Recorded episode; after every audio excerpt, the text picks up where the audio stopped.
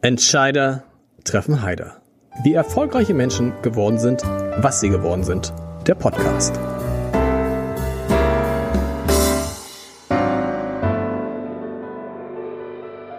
Herzlich willkommen. Mein Name ist Lars Heider und ich habe heute eine Frau und Unternehmerin zu Gast, die durch Germany's Next Topmodel bekannt geworden ist und die heute sagt, dass das im weiteren Verlauf ihres Lebens gar nicht immer ein Vorteil war. Und es ist bestimmt auch nicht schön, jedes Mal darauf angesprochen zu werden. Darüber sprechen wir gleich. Zumal, das hat mich überrascht, sie gar nicht Model werden wollte, sondern eigentlich Glasbläserin und heute Kaffeehändlerin ist, Kreditgeberin, Botschafterin für fairen Handel, Schriftstellerin und Journalistin. Denn für die ARD hat sie gerade eine Reportage in, nein, nicht in Äthiopien, der Heimat ihrer Eltern, sondern in Mexiko gedreht. Und was sie da gemacht hat und warum sie da hingefahren ist und über vieles mehr möchte ich jetzt mit Sarah Nuro sprechen.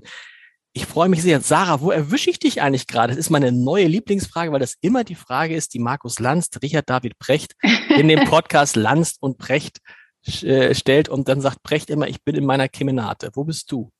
Ja, ich bin in meinem Chaos, wie ich so schön sage. Ich bin froh, dass du äh, nur ein, nicht alles siehst, sondern nur mein Hintergrund. Also ich bin in meinem Homeoffice, in meinen vier Wänden äh, und in, ja, da, wo es schön chaotisch, aber wo ich mich sehr wohl fühle.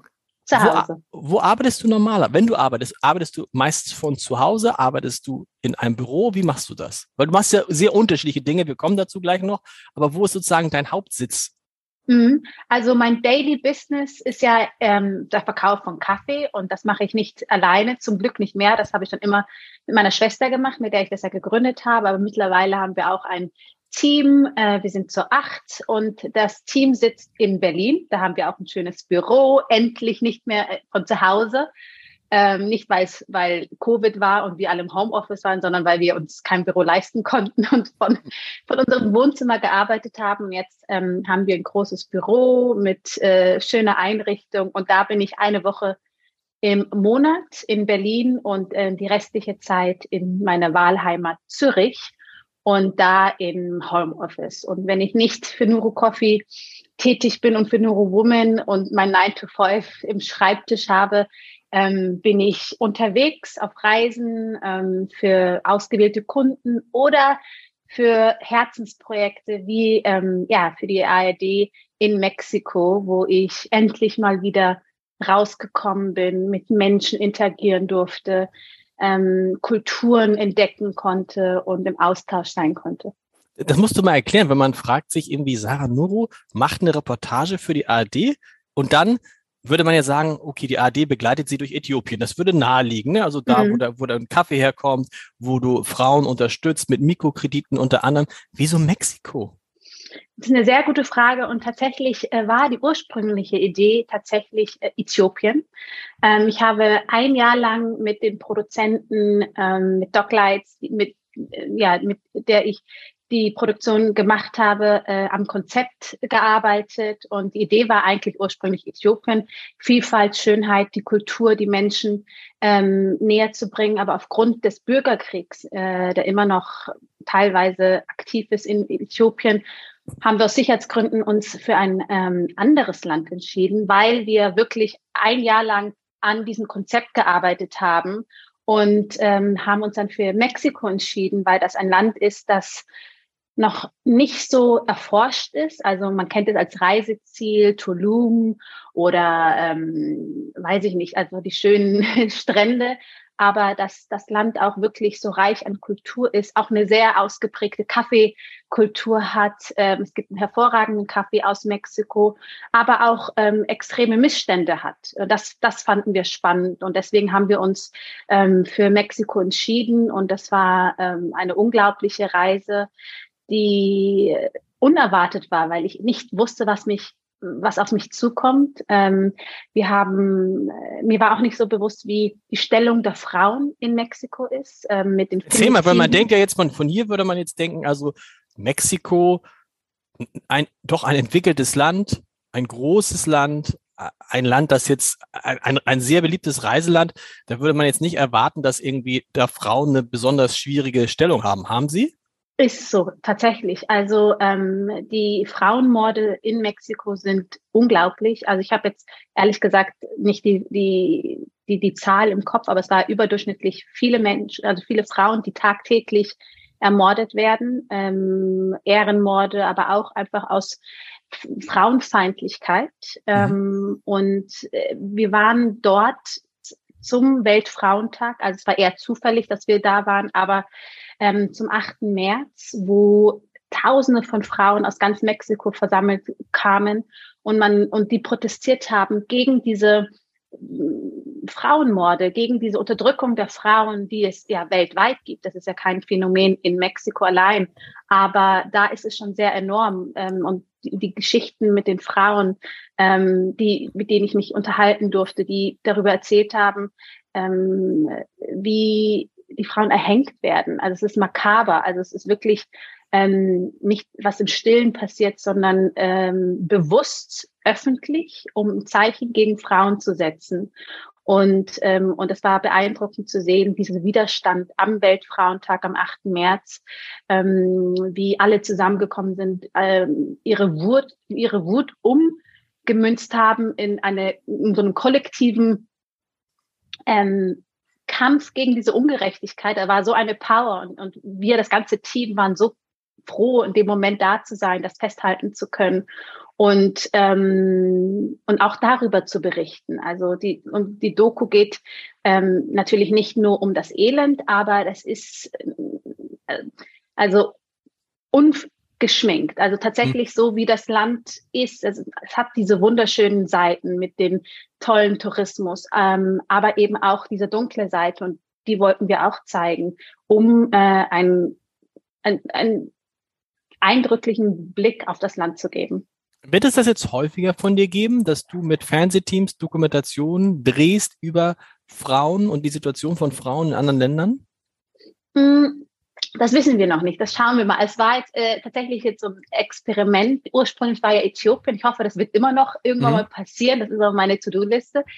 Ähm, aber ich fand das hochspannend. Also es, es, dreht sich nicht nur um Frauen, aber es ist natürlich ein Schwerpunkt, weil mir das Thema Frauen natürlich sehr am Herzen liegt und ich etwas machen wollte, das, das eine Brücke hat zu dem, wofür ich stehe und was mich äh, motiviert und, und begeistert. Aber ähm, es war auch toll zu sehen, die die, zum Beispiel auch die, die Küche Mexikos, wie bunt und vielfältig und wie ähm, ähm, das fand ich toll und das ist hat auch etwas, was verbindend ist, ja, ähm, äh, Kulinarik. Und auf, auf die Frage, du merkst, ich weiche ein bisschen aus, weil hm. ich es nicht weiß. Äh, ich musste, ich musste, die, die, ich war drei Wochen war ich, äh, haben wir ge gehabt für die Produktion, was sehr kurz ist, ehrlich gesagt, ähm, weil wir ähm, fünf Folgen gedreht haben in dieser kurzen Zeit mit verschiedenen Schwerpunkten. Und ich, naja, wie gesagt, eigentlich einen 9-to-5-Job habe. Also ich habe einen Urlaub genommen von meiner Arbeit, um diese Doku zu drehen. Und ich, ähm, wenn das Team und allen voran meine Schwester und Partnerin mir das nochmal erlaubt, dass ich drei Wochen raus kann, ähm, würde ich das sehr gerne nochmal machen. Denn es gibt so viele Länder, die ähm, nicht nur unentdeckt sind, aber die man aus einer anderen Perspektive beleuchten kann. Du hast einen interessanten Weg genommen, all das, was du jetzt beschreibst, auch mit Neuro Coffee, ähm, dass ihr, das muss man nochmal sagen, also einfach äh, Kaffee aus Äthiopien vertreibt unter anderem in Deutschland und versucht mit den, mit einem Teil der Gewinne, die ihr dort erzielt, mit einem Teil der Einnahmen, die ihr dort erzielt, wiederum Frauen, insbesondere Frauen in Äthiopien zu fördern mit, mit, mit Mikrokrediten, sehr verkürzt äh, dargestellt, können wir gleich noch drüber sprechen. Es ist ein interessanter Weg, der für die Öffentlichkeit begann bei Germany's Next Topmodel. Mich würde interessieren, weil wenn man so wie du jetzt über Frauen sprichst und dich um Frauen kümmert, dann ist das Bild, was Germany's Next Topmodel vermittelt, ein völlig anderes. Mhm. Äh, wie ist dieser Weg zustande gekommen? Ähm, der Weg war ziemlich lange. Also ähm, angefangen hat es eigentlich mit einer Reise, meiner ersten Reise im Auftrag einer Entwicklungshilfe 2009, eigentlich zeitgleich zu meinem Sieg bei Germany's Next Top mhm. Model, mhm. glaube ich, paar Monate später, ähm, wurde ich gefragt, ob ich nicht als Botschafterin für ähm, Menschen für Menschen, die Organisation, äh, von der Karl-Heinz Böhm, die mhm. einst äh, gegründet worden ist, nach Äthiopien zu reisen und dort aktiv zu sein als Jugendbotschafterin. Damals war ich ja noch jugendlich. das bin ich nicht mehr. Ähm, und da wurde ich das erste Mal ähm, mit wirklicher Armut konfrontiert ähm, und mit meinen Privilegien, wie gut es mir eigentlich geht. Nicht, weil ich jetzt eine Sendung gewonnen habe, sondern weil ich das Glück hatte, in Deutschland geboren zu sein, dass meine Eltern den Mut gefasst haben, alles zu verlassen, um uns eine bessere Zukunft zu ermöglichen. Und bei dieser Reise habe ich gerade, habe ich speziell festgestellt, wie die Rolle der Frauen ist, ähm, wie hm, benachteiligt sie sind, die diejenigen sind, die die meiste Arbeit zu Hause tätigen. Also sei es vom Wasser, kilometerweiten Laufen von, von, von, um sauberes Trinkwasser zu holen, aber auch die diejenigen sind, die nicht in die Schule gehen dürfen, weil sie eben ähm, für die Familie zuständig sind. Und all diese Frauen, ich, ich, ich glaube ehrlich gesagt, mh, hm, hätte ich diese Reise nicht gemacht ins Land meiner Eltern, meine Wurzeln, hätte ich wahrscheinlich das nicht so so bewusst wahrgenommen oder hätte eine größere Distanz. Aber ich habe in all den Frauen, all den jungen Mädchen nicht nur mich selbst gesehen, aber auch meine Großmutter, meine Mutter, meine, meine Geschwister. Und ähm, das hat schon sehr viel mit mir bewirkt, dass ich ähm, immer das, das Modeln und meine Tätigkeit und auch äh, meine Präsenz in der Öffentlichkeit hinterfragt habe, weil mhm. ich mir gedacht habe, jetzt, jetzt habe ich diese Aufmerksamkeit, jetzt werde ich gefeiert dafür, dass ich bei Castingsendung mitgemacht habe, ähm, das hat sich irgendwie nicht richtig angefühlt. Und ich hatte immer das Gefühl, ich, wenn man mir schon zuhört, möchte ich das sinnvoll nutzen. Und daraus ist äh, später, Jahre später, als ich dann auch den Mut gefasst habe, wirklich zu sagen, ich möchte neue Wege gehen, ist äh, der Entschluss entstanden, ähm, ja, heute, also ein eigenes Unternehmen zu, zu gründen, ein Social Business, das eine Alternative zum herkömmlichen Spendenmodell bietet, indem wir durch wirtschaftliches Handeln, also durch den Verkauf des Kaffees, Gutes tun wollen und eben nicht auf den klassischen Weg des ähm, Fundraising oder das äh, Hoffen auf die Barmherzigkeit von Menschen, indem wir auf die Tränendrüse drücken und über die armen Menschen sprechen, sondern äh, eher auf Augenhöhe uns begegnen und ähm, durch, durch nachhaltige Zusammenarbeit, durch faire Löhne, durch existenzsichernde Löhne, ähm, wir was zurückgeben wollen. Und das ist das, was wir tun. Und, und auch in der Arbeit und in den Reisen nach Äthiopien habe ich dann immer wieder auch unter der anderen Brille des ähm, Handels und, und dieser Wertschöpfungskette des Kaffees auch da wiederum festgestellt, wie Frauen diejenigen sind, die die ganze Arbeit machen, ähm, entlang der Wertschöpfungskette, aber, es, aber die diejenigen sind, die am wenigsten Geld davon bekommen, die davon, davon profitieren und wieder benachteiligt sind. Und das ist leider immer wieder darauf zurückzuführen ist, dass, ähm, dass ähm, diese Gleichberechtigung nicht vorhanden ist. Und das hat dazu hat motiviert äh, und hat eben auch den Weg geebnet für das, was ich heute tue. Und auf die Anfangsfrage, wie die Sendung damit zu tun, ja, äh, es ist, ja, ich glaube. Mh, die Frage ist ja bei all dem, was du jetzt gesehen, was, was du danach gesehen hast oder parallel gesehen hast, hättest du dich dann überhaupt, du hast dich ja überreden lassen, daran teilzunehmen, mhm. ne? Hättest du das, würdest du, hättest du es damals überhaupt gemacht, wenn du gewusst hättest, was auf der anderen Seite passiert? Es hat dir ja auch genutzt, also diese Bekanntheit hast du ja genutzt und gedreht. Wir kommen gleich zu dem Punkt, dass sie sie sicherlich auch nicht immer genutzt hat, aber erstmal die eine Frage, mit all dem, was du erlebt hast, hättest du gesagt, oh, irgendwie Germany's Next Topmodel passt da gar nicht rein in diese Welt? Mm, also ich, ich kann die Kritik zur Sendung komplett verstehen. Mhm. Ähm, man muss dazu sagen, ich habe 2009 damals mitgemacht. Da, da war die, mh, mm, die Kontroverse noch nicht so oder die Debatte so groß und so präsent, wie es heute ist. Also, Man muss sagen, es war auch noch eine andere Sendung, oder? Es war, ich, ich, ich, ich habe das so lange nicht mehr geguckt. Ja. Ich muss gestehen, ich habe meine eigene Sendung, habe ich nie geguckt, weil ich mhm. die Erinnerung, die ich gemacht habe, für mich behalten wollte und nicht, wie es 90 Minuten oder keine Ahnung, wie lange die Sendung geht, komprimiert wird. Deswegen habe ich das nie geguckt und kann eigentlich gar nicht so richtig vergleichen. Natürlich kannte ich die ersten Staffeln, das ist selbstverständlich. Aber ähm, also es, ich, ich weiß, wie ich es am besten beschreiben soll, weil ich möchte da nicht nachtreten und auch nicht, also ohne diese Sendung, ohne meine Teilnahme, ohne die Be Bekanntheit, die daraus resultiert ist, auch ohne die finanzielle Freiheiten, die ich dadurch bekommen habe, hätte ich all das, was ich heute tue, gar nicht Absolut. erst machen können. Deswegen bin ich da immer, immer dankbar dafür. Ähm, und auch über den Weg, den ich gegangen bin. Aber auf die Frage, ob ich es heute mit dem Wissensstand von jetzt, auch die, wie, was es heißt, als Frau so dargestellt zu werden, ähm, das war mir mit 19 und 2009 nicht bewusst. Dass das, das habe ich nicht so gesehen. Ähm, würde ich das nicht nochmal machen. Mhm. Ähm, das nicht, aber ich bin sehr dankbar für all die Türen, die mir eröffnet worden sind.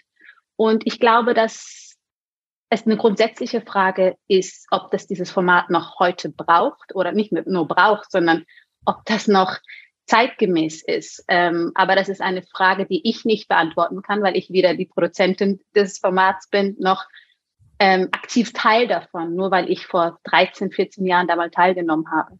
Aber das Irre ist ja, das wirst du wahrscheinlich nicht wieder los. Auch ich habe natürlich in der mhm. Anmoderation sofort daran, darauf angesprochen, es gibt so, bei vielen vom, vom bekannten Menschen gibt es immer ein, zwei Dinge, wo man sagt, ja, ne, bei Helmut Kohl war es irgendwie, keine Ahnung, der Spenden, Spenden, Spendenskandal und bei Olaf Scholz wird es vielleicht der Cum-Ex-Skandal sein. Bei dir ist es Germany's Next Topmodel. Und auf dem Weg zur Gründung hast du mal gesagt, war das nicht immer ein Vorteil, diese Bekanntheit? Weil was? Weil Menschen mit denen du zum Beispiel über Geld gesprochen hast oder über, über ähm, Businesspläne, dich nicht ernst genommen haben? Genau, genau so ist es. Also es ist, äh, ich kann ja verstehen, dass man immer wieder, man braucht so ähm, Ankerpunkte, wo man ähm, auch zuordnen kann. Mhm. Sarah Nuru, wer ist das jetzt? Ah, Jeremy Sex hat man, ach die, ja, dass man das versteht, dass man das so ein bisschen nachvollziehen kann. Aber ähm, natürlich versuche ich mit mit all dem, was ich tue, ähm, dagegen zu wirken, dass, dass, dass die Sendung mich nicht oder meine Teilnahme mich nicht definiert oder dass ich das für immer die Siegerin von bin, ähm, weil das wäre schade und wird, glaube ich, mir gar nicht gerecht, wenn ich für das, was ich sonst alles mache, das viel, viel mehr, ähm, finde ich, viel mehr, nicht Relevanz, aber viel mehr Bedeutung zu bekommen müsste. Also im Sinne von, ja, eine Sendung ist, ist eine Sache, aber ähm, ich, ja, jetzt verhasst, jetzt komme ich. Nee, aber, aber, aber, weißt du, ich, muss, ich muss da gerade an Michael, ich muss dann gerade an Michael Stich denken, der mal in diesem Podcast gesagt hat, dass er für immer der Wimbledon-Sieger sein wird und sagte, aber ich habe seit 30 Jahren quasi kein Tennis mehr gespielt.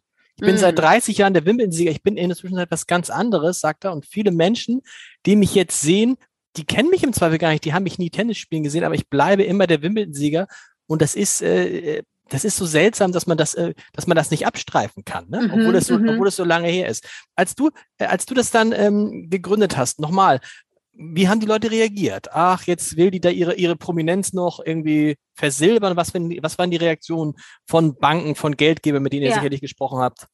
Also es war natürlich so, dass ich äh, auf das Model reduziert wurde. Genau. Äh, immer wieder. Und ähm, und man mich immer nur als schönes Beiwerk gesehen hat, aber dass da nichts dahinter ist. Also ich wurde nicht ernst genommen, nicht, nicht für voll und mh, mm, unser Vorhaben eher als Hobby abgetan ähm, oder ja, es war, es hat es hat uns, es hat mich immer sehr viel Kraft gekostet, ähm, mein Gegenüber vom Gegenteil zu überzeugen. Ähm, dass ich irgendwann mal aufgehört habe und dachte, ja, lieber unterschätzen Sie mich, als dass Sie mich überschätzen. Und das fand, habe ich dann wieder versucht für mich zu nutzen, weil ähm, mir dann auch den, hat mir den Druck genommen, ähm, irgendwelche Erwartungen zu erfüllen. Mhm. Ich glaube, es ist schlimmer, es ist besser, die Erwartung zu übertreffen, weil man sowieso keine Erwartung hat. Wie wenn man jetzt denkt, uh, jetzt kommt hier irgendeine Neurowissenschaftlerin und keine Ahnung, ist super smart und dann ist da eigentlich nichts dahinter. Und das ähm, habe ich dann irgendwann mal für mich einfach so hingenommen und versucht, das Beste daraus zu machen, weil ich, ich, ich, ich kann ja die Vorurteile meines Gegenüber ja, mm, erst dann beeinflussen oder indem ich im Austausch bin, indem ich mich auf die Person einlasse. Aber äh, den ersten Eindruck ähm, haben die so oder so. Und, ähm, und das war nicht immer einfach, aber es hat mich auch motiviert, um ich habe mir immer, ich habe ich hab mit meiner Schwester, bin ich ja den ganzen Weg gegangen zu den Banken, ähm, äh, zu potenziellen Partner äh, und all das. Und ähm, wir haben uns immer gesagt, den zeigen wir es. Jetzt erst recht. Also mich hat das immer motiviert, ihnen zu zeigen, dass wir es aus eigener Kraft schaffen und dass wir es ernst meinen. Und dass wir, ähm, ja, äh, was auch spannend war, dadurch, dass sie nichts von mir erwartet haben, also gedacht haben, ja, die hat das sowieso nur das Model, die hat nichts im Kasten, dann habe ich auch noch die Schule abgebrochen. Also kann, kannst du dir vorstellen, wie die mhm. Vorurteile waren. ähm, dass äh, die extrem hilfsbereit waren, weil sie sowieso meinten, es besser zu wissen. Ah, okay. Also dann eher, ähm, ich war mir nie zu schade zu sagen, ich, hab, ich weiß nicht, wie es funktioniert, weil die sowieso wussten, also die sind davon ausgegangen, dass ich es eh nicht weiß. Ähm, da, was auch, wenn es auch nicht, nicht immer wahr war. Also gerade weil ich ähm, kein äh, Studium absolviert habe, ähm, habe ich mich extra hatte ich das Gefühl, ich muss mich extra beweisen und habe extra Bücher gelesen, habe mich extra vorbereitet und viel zu viel mich verrückt gemacht und eingearbeitet, was hätte, was ich eigentlich hätte gar nicht machen müssen. Ähm, aber es war noch erstaunlich, wie die Leute dann doch hilfsbereit waren und ähm, aber mehr aus so hattest du mehr aus so einer aus so einer Mitleidsecke heraus? Die Arme, der, der müssen wir helfen, die kann es ja nicht? Mm, auch, auch, aber auch eine aus einer Überlegenheit heraus. Okay, okay, das, okay ah, was, was schlimmer ist, was noch schlimmer ja, ist, genau. Genau. Und ähm, ah, also gerade was auch oft, und das, ich, will, ich will das gar nicht schlecht machen, schon gar nicht Männer schlecht machen, aber öfters, ich habe das viel mehr von Männern zu spüren bekommen als, als von Frauen. Ähm, diese Überheblichkeit und von, ah, ja, aber diese Hilfsbereit, also es ist, hm. ich kann ich hätte, ich hab's, ich hab's, wir haben es versucht, für uns zu nutzen. Und du beschreibst ja etwas, das hat nicht nur mit deiner Vergangenheit zu tun, sondern es geht vielen Frauen so, Immer noch ist es so, verbessere mich, wenn du andere Zahlen hast, dass etwa 70 Prozent aller Startups von Männern gegründet werden mhm. und nur 30 Prozent, also ein Drittel von Frauen. Äh, woran liegt das? Weil Frauen das erleben und dann schneller aufgeben, weil Frauen sich das erst gar nicht zutrauen, weil, das fand ich einen interessanten Punkt, den du im Fragebogen hast, weil Frauen sich unter Wert verkaufen. Was sind die Gründe dafür, dass so, dass im Verhältnis immer noch relativ wenig Frauen Unternehmen gründen? Hm, ich kann natürlich nicht jetzt für alle Frauen sprechen. Ich kann einfach so von unseren Zweifeln, die wir hatten, ähm, sprechen und auch von, von meinem Umfeld, von Freundinnen, die ich habe, die gegründet haben oder auch von Freunden, die eben nicht gegründet haben, weil ähm, oftmals die Selbstzweifel so stark sind, dass, ähm, dass es ein, oder auch die Angst vom Scheitern, ähm, so den Mut ähm, ja, übersteigt. Also man sagte, also ich, ich glaube, dass ich, ich, ich will, es ist auch komisch, das jetzt mit dir zu besprechen, hm. aber, ich, also ich, hätte ich das jetzt zu einer Freundin gesagt, die sagen, hm. Männer überschätzen sich gerne und Frauen unterschätzen sich gern. Ich würde, ich würde, ich würde es voll bestätigen. Ich glaube nämlich, dass Männer irgendwie so ein eingebautes, äh, ich zweifel weniger haben. Mhm. So, und irgendwie die sich ganz viele Fragen nicht stellen, sondern einfach dann, hier bin ich, ich kann das schon, ich mache das schon.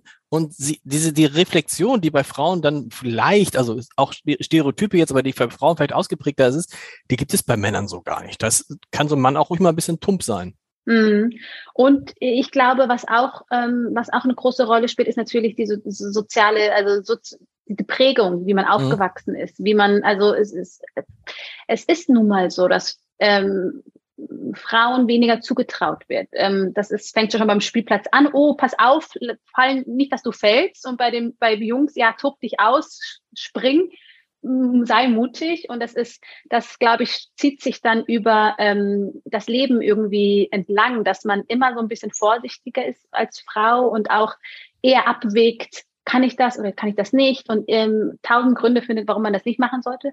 Was ich auch glaube, was ein großer Punkt ist, ist das Thema Vereinbarkeit. Also ich habe, mhm. wir haben unsere Firma gegründet da mit Anfang Mitte 20. Äh, da habe ich nicht nach morgen, übermorgen gedacht. Jetzt mit, mit jetzt bin ich 33 geworden vor paar Tagen. Ähm, und wo das Thema Familienplanung und all das irgendwie präsenter wird, Da denkt man zweimal drüber nach, gehe ich mhm. dieses Risiko ein. Ähm, das sind auch alles Themen, die Männer sich, sich so nicht stellen müssen, weil es gibt ja immer jemand, also die Frau, die zu Hause ist und sich um das Kind kümmert. Bei einer Frau ist es natürlich nicht da, sondern es ist ein riesen Rattenschwanz, was mitbedacht werden muss. Und ich glaube, dass das auch ein Thema ist. Und, und dann glaube ich, weil fehlen mir die Argumente, ähm, ist es auch so, dass äh, frauengeführte Unternehmen viel weniger finanzielle Förderung bekommen. Also ähm, ich glaube, dass es nicht an Ideen fehlt, aber es, es fehlt an ähm, Unterstützer, an, an Investoren, die an einen glauben, das einen zutrauen und auch in einen investieren. Ja, und da kommen ja solche Situationen. Ich habe gestern eine, eine junge Frau, glaube ich, 31 Jahre äh, alt kennengelernt, eine Physikerin, die hat tatsächlich ähm, etwas entwickelt, wie man eine Methode entwickelt, wie man aus den Resten, aus den Abfallprodukten bei der Getreideernte mhm. etwas herstellen kann, das genauso funktioniert wie Plastik. Also wirklich, okay. ne, womit man also äh, letztendlich biologisch abbaubares und biologisch entstandenes Plastik. Und dann sah man, wie eine Gruppe von Bankern und Geschäftsmännern um sie rumstanden und das irgendwie so richtig gar nicht glauben konnte. Ne? Wieso, mhm. wieso nicht BASF, wieso nicht XYZ, ja. sondern eine 31 Jahre alte Frau. Und du hast recht, da kommt wahrscheinlich dieses, ähm, das ist aber auch eine jahrhundertlange äh, gewachsene Überlegenheit von Männern, die man erstmal jetzt sich auch langsam abtrainieren muss. Du hast es natürlich, du hattest, das ist, glaube ich, ganz, zumindest schreibst du das auch in deinem Buch so und erzählst das auch überall so. Du hast natürlich den großen Vorteil gehabt, das alles mit deiner Schwester gemacht zu haben. Mhm. Wobei ich mich manchmal frage, ich bin jetzt Einzelkind, aber viele Geschwisterkinder, die ich kenne, ähm, sowas kann ja total gut gehen, aber sowas kann auch total schief gehen. Ne? Warum, ja. geht es, warum geht es bei euch so gut? Ähm, ich habe ja noch zwei weitere Schwestern mhm. und kann es nur bestätigen. Also du hast dir die richtige ausgesucht mit genau, anderen Worten. Ja, ja, wirklich.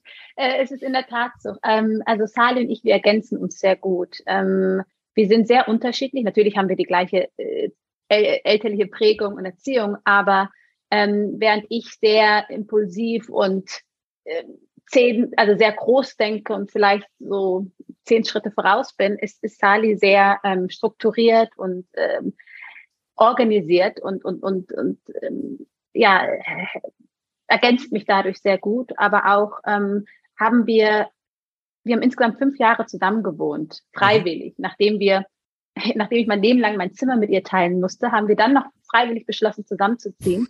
und, in, und in dieser Phase, als wir zusammen gewohnt haben, ähm, habe ich sie nicht nur als Schwester besser kennengelernt, sondern auch als Mensch. Also losgelöst von den, die, den Eindrücken und, und, und, und, und ja. Sie ist die, sie ist die, du bist, du bist die, du bist die Älteste? Nee, nee, nee, bist nee, du wer, wer, okay. Ich, äh, also ich bin die dritt, ich bin die zweitjüngste. Zweitjüngste. Ich habe noch, hab noch, eine jüngere, äh, okay. die, eine Nachzüglerin, die ist jetzt 19. Okay. Und Sali ist vier Jahre älter als ah, ich. Ah, okay, so. Mhm. Mhm, sie ist die ältere Schwester. Äh, sie scheut die Öffentlichkeit, deswegen äh, mache ich immer all das, so Sachen, äh, aber ähm, es würde nicht ohne sie funktionieren. Also das, das ist ganz klar und, und äh, auch wichtig zu betonen. Aber ähm, ja, wir, wir haben in, wir haben festgestellt, auch in dem Zusammenleben, dass es, dass es geht, dass wir miteinander können, ähm, weil wir uns ähm, gut ergänzen können und auch jeder so weiß, was so die Stärken und die Schwächen und das ist ja das Tolle. Wenn es dann geht innerhalb der Familie, dann weiß man natürlich, dass man niemandem so sehr vertrauen kann wie der eigenen Schwester. Schwierig ist, nur, schwierig ist nur, wenn es nicht geht. Für euch auch ein Riesen, äh, Riesenthema bei euch ist Nachhaltigkeit. Ähm, du machst ja auch, machst ja auch einiges in Mode. Du hast als, du arbeitest ja ab und an immer noch als Model, ne? bist mhm. als Model bekannt geworden. Deshalb würde ich gerne die Gelegenheit mal nutzen und so über, glaube ich, auch ein Thema, was dich äh, äh, bewegt, die Frage, Mode. Tarek Müller war mal in diesem Podcast, den du wahrscheinlich auch kannst, von About You, mhm. ähm, und hat erzählt und hat mich total beeindruckt, dass 25 Prozent aller Klamotten, die verkauft werden in Deutschland, nie getragen werden. Nie. Und ähm, ein Kleidungsstück dieses Hemd, was ich jetzt anhabe, was ich bestimmt jetzt auch schon das Gefühl 20 oder 30. Mal anhabe, ist aber weit über dem Schnitt. Ein Kleidungsstück wird im Schnitt siebenmal getragen. Mhm. So. Und die Frage ist natürlich, wie kann man das ändern? Wie kann man das ändern, dass wir uns bewusst werden, gerade in so einem Land wie hier, du hast andere Länder gesehen, du hast Äthiopien gesehen, du hast auch in Mexiko, wo die mhm. Armut an eine andere ist als hier. Wie kann man es schaffen, dass die Menschen irgendwie diese, dieses, ich kaufe mir was und schmeiße es am Ende ungetragen weg, dass sowas darf ja eigentlich nicht passieren. Nee, ähm, wirklich nicht. Ich glaube, es liegt ähm, an unserem Konsumverhalten. Also wir sind ja ähm, ja nicht nur in Sachen Mode sehr übersättigt. Ja, wir, wir leben in einem Zeitalter, wo alles sofort mit einem Klick zu, zu, verfügbar ist und mhm. wir ähm, nicht, nicht mehr gewohnt sind, äh, auf etwas hinzusparen, beziehungsweise das schon, aber einfach mal auch mal zu verzichten. Und ähm, ich glaube, dass tatsächlich nur ein Wandel geschehen kann, wenn wir unser Einkaufsverhalten verändern, lieber weniger kaufen, dafür gute Sachen, sei es ähm, bei Lebensmittel, Kaffee, kleiner Hint, oder eben oder eben bei bei der Kleidung. Und ähm, ich glaube, dass das Thema Nachhaltigkeit und auch ähm, das auch bewusst, was Fast Fashion überhaupt ist, dass wir das mittlerweile wissen und dass es auch in der Mitte der Gesellschaft angekommen ist, ähm, aber dass wir noch einen sehr weiten Weg haben, um tatsächlich ähm, auch eine Veränderung zu sehen. Wie machst du das? Kaufst du viel Secondhand zum Beispiel? Mhm, also mhm. ich kaufe gerne Secondhand-Sachen. Ich bin gern so, ähm, ich war jetzt in New York und da bin ich, da finde ich, ich, ich, auf Reisen kaufe kauf ich gern Secondhand, weil das sind tolle Schätze, die, die ein anderes Leben gelebt haben. Ich finde das toll zu wissen, ähm, dass das eben gelebt hat. Und, und es gibt auch so unike es ist einfach sehr einzigartig, ähm, wenn man was auf dem Flohmarkt findet. Ähm, dann ist es auch so, dass ich, ich, ich bin kein Trendkäufer. Ich, mhm. ich mag nichts, was heute gehypt wird ähm, und mm, schon in der nächsten Saison out ist. Also wenn ich einkaufe, dann gucke ich, dass es ähm, Teile sind, die ich gut kombinieren kann. Also ich habe einen ziemlichen Überblick über meinen Kleiderschrank. Ich weiß, was ich habe und wie ich, wenn ich was kaufe, wie ich was kombiniere. Also ich gucke immer, also dass ich möglichst ähm, etwas mir besorge, dass ich in unterschiedlichen Kombinationen tragen kann, sei es äh, sowohl für Abendveranstaltungen, tagsüber im Büro und ähm, und ich ehrlich gesagt gar nicht mehr so viel einkaufe, einfach weil ich ähm, verstanden habe, dass leider das, was im Umlauf ist, ähm, auf Kosten vieler Menschen ähm, hier ist und, und, und ich gerne verzichte. Gilt das für Kaffee auch? Du hast eben gesagt, lieber ein bisschen mehr ausgeben für Kaffee als weniger. Woran kann man denn erkennen, dass es ein Kaffee ist, der nachhaltig produziert worden ist, wo auch ein angemessener Teil an die geht, die den hergestellt haben? Woran erkennt man das?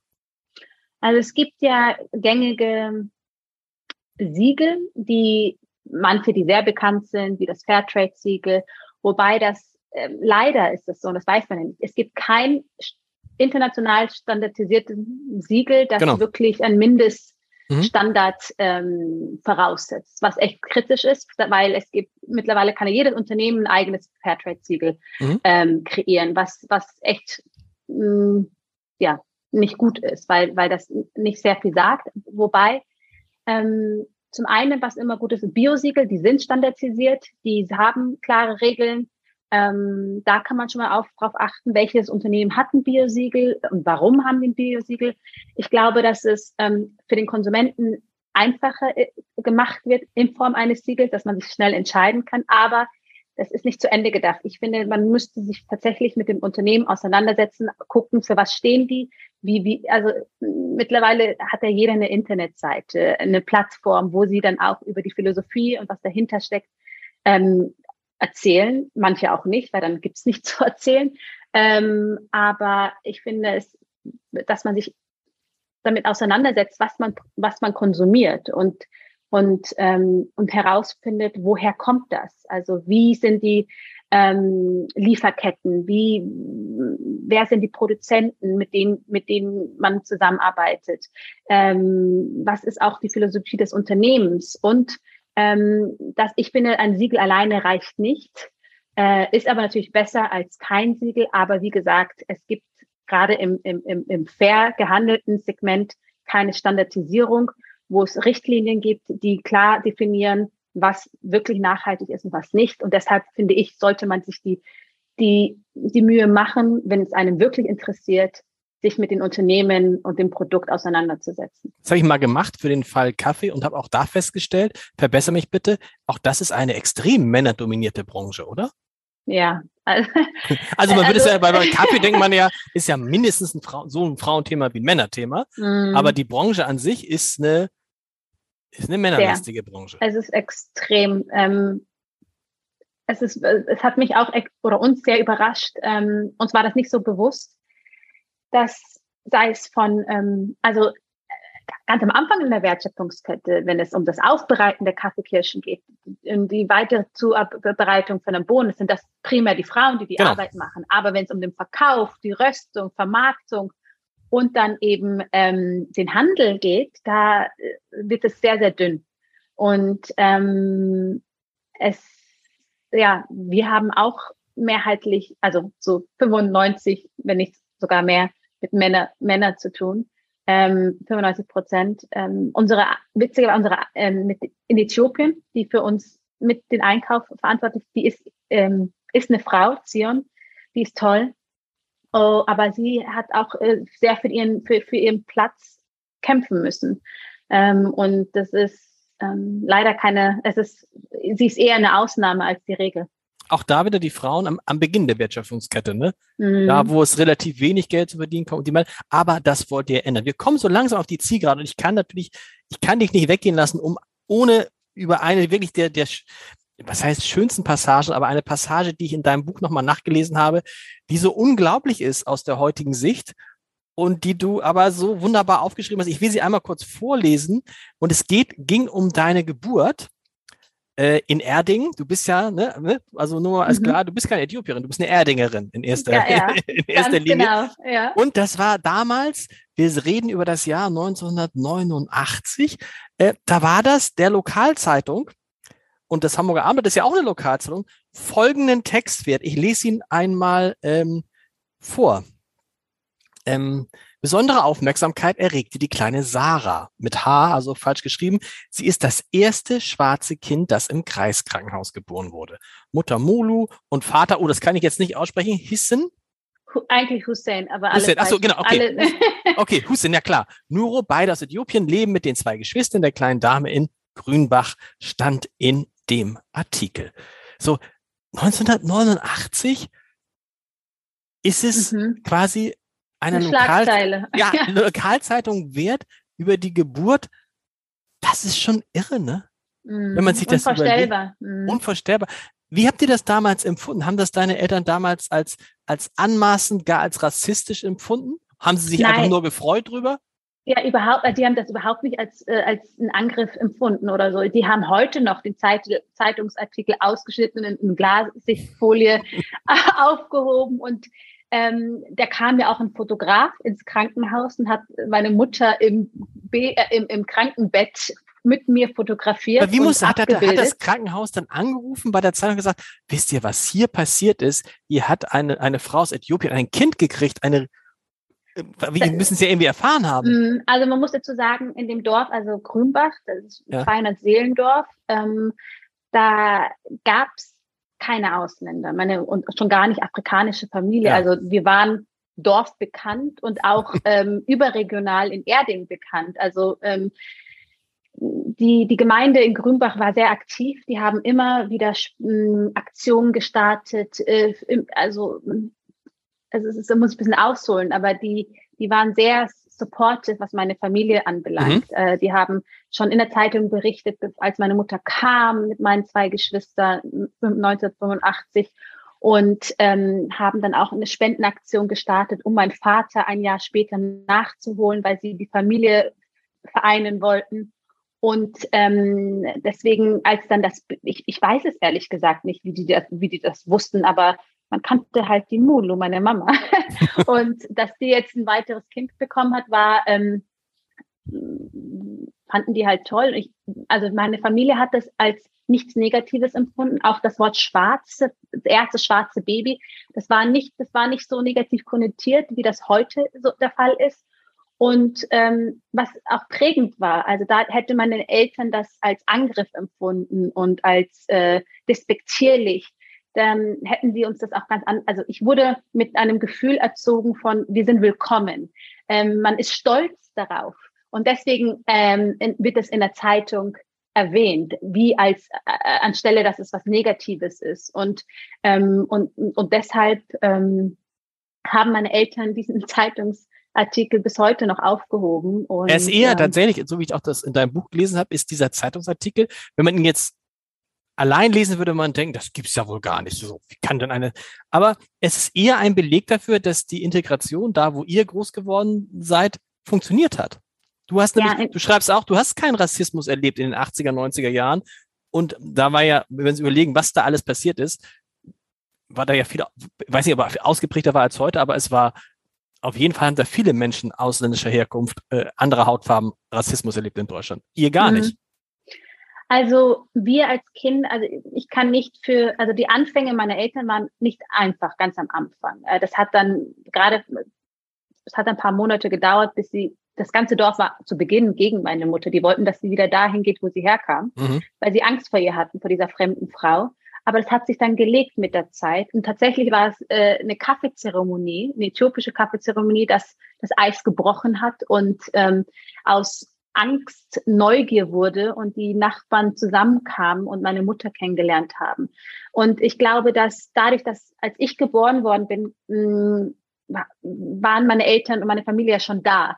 Das heißt, die mussten die Kämpfe austragen, die, die, die wir gar nicht mehr machen mussten. Mhm. Wir, von, von dem Kindergarten, Grundschule, Schule, wir sind alle miteinander aufgewachsen. Wir waren immer da und ähm, das war immer das Thema, ja, wir kommen aus Äthiopien, aber das war immer was es wurde immer als was Positives ähm, gezeichnet, als was Negatives.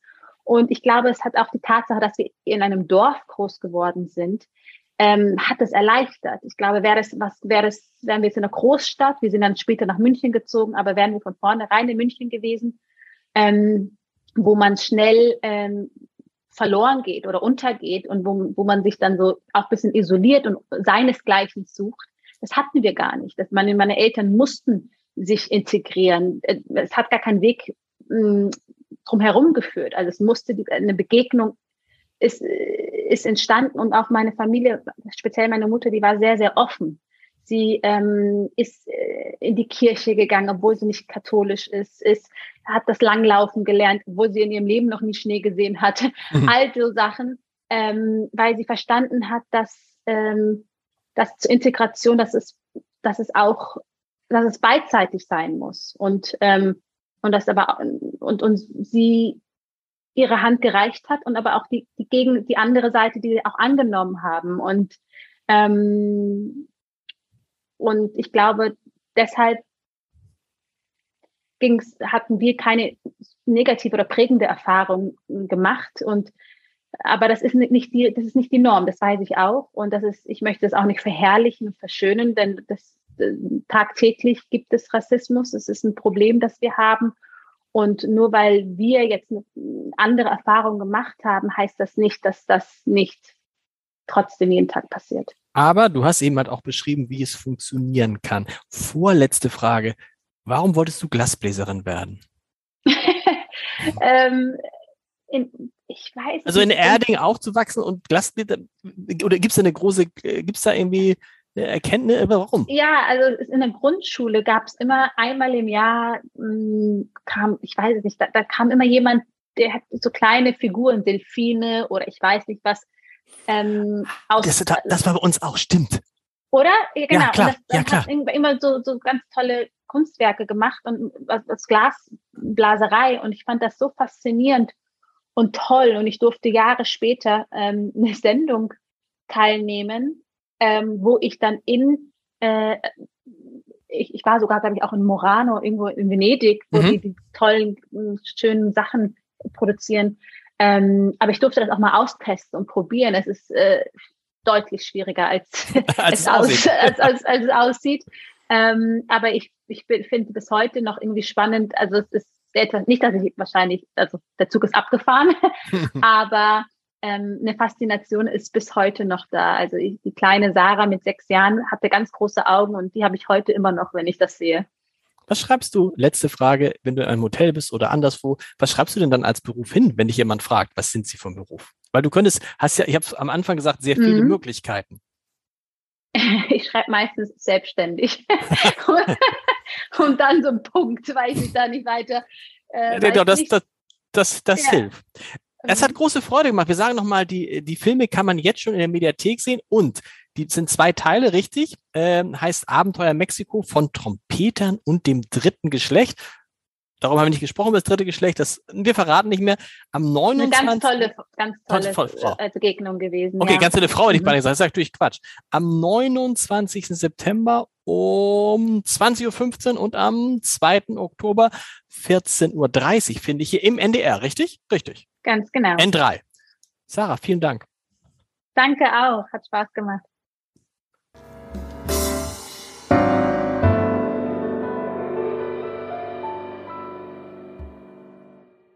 Weitere Podcasts vom Hamburger Abendblatt finden Sie auf abendblatt.de slash podcast.